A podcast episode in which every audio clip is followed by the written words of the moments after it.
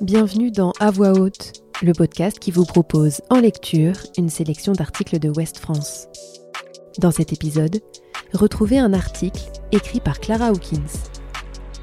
Il y a 40 ans, Ingrid Newkirk a fondé PETA, la plus grande organisation mondiale pour le droit des animaux. Cette Britannique, aujourd'hui installée aux États-Unis, reste connue pour ses actions spectaculaires.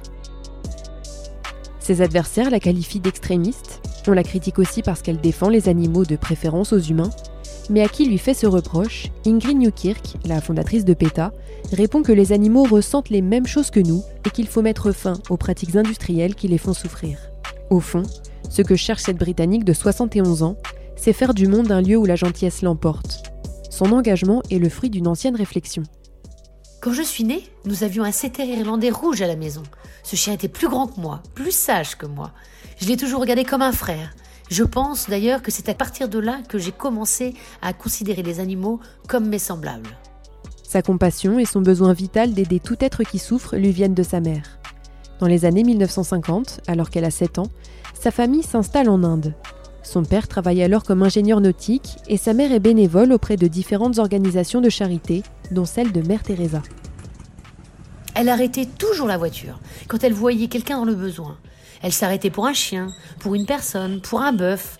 L'important, ce n'était pas de savoir qui souffrait, mais à quel point cet être souffrait. Alors qu'Ingrid a 16 ans, sa famille rentre au Royaume-Uni. La jeune femme part ensuite étudier aux États-Unis. Dans les années 1970, alors qu'elle travaille comme agent de change, une anecdote l'incite à s'engager de façon active pour la cause des animaux. Mon voisin de l'époque devait déménager et il avait plein de chats. Je les ai emmenés dans un refuge. C'était un endroit horrible, sale et bruyant. Je pensais que la cruauté n'existait qu'en Inde.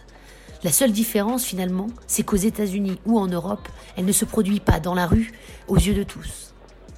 Ingrid décide alors de quitter son travail pour rentrer dans le chenil du refuge et le remettre sur pied. Son âme de combattante se révèle à ce moment-là. Je voulais que les choses s'améliorent, donc je suis allée au council et les personnes qui dirigeaient cet endroit ont été mis dehors pour cruauté.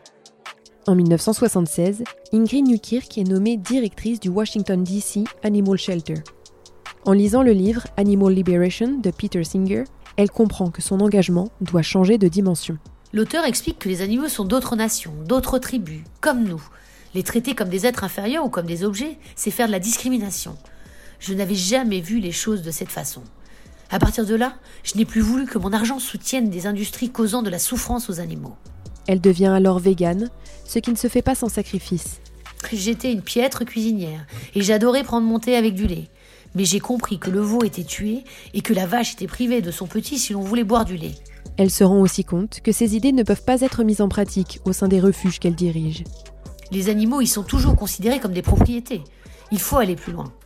L'association PETA est ainsi lancée en 1980 avec Alex Pacheco, un bénévole venu travailler au sein du refuge de Washington DC pour dire qu'il ne fallait pas manger les animaux ou tester des produits chimiques sur eux.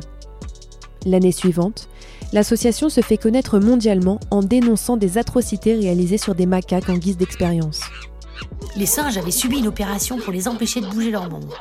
Puis on les attachait sur une chaise avec du scotch et on les blessait avec des coupons pour voir s'ils ressentaient la douleur. Ingrid Newkirk se fait arrêter au cours de cette affaire mais l'activiste et son équipe en sortent victorieuses. Si le psychologue à l'origine de ces expérimentations gagne son procès en appel, il ne touchera plus d'animaux par la suite. Depuis, PETA a ouvert des bureaux un peu partout. Parmi ses grands succès, Ingrid évoque la fermeture du plus grand cirque du monde, le Ringling Brothers and Barnum Bailey. Les animaux sauvages sortent des cirques. En France, la législation vient tout juste d'être prise. Nous avons aussi stoppé le recours aux babouins et aux cochons dans les crash tests pour les remplacer par des mannequins. L'organisation emploie d'ailleurs 25 scientifiques qui travaillent sur des alternatives aux animaux dans tous les domaines. PETA a par exemple aidé à créer des poumons artificiels à utiliser à la place de rats de laboratoire.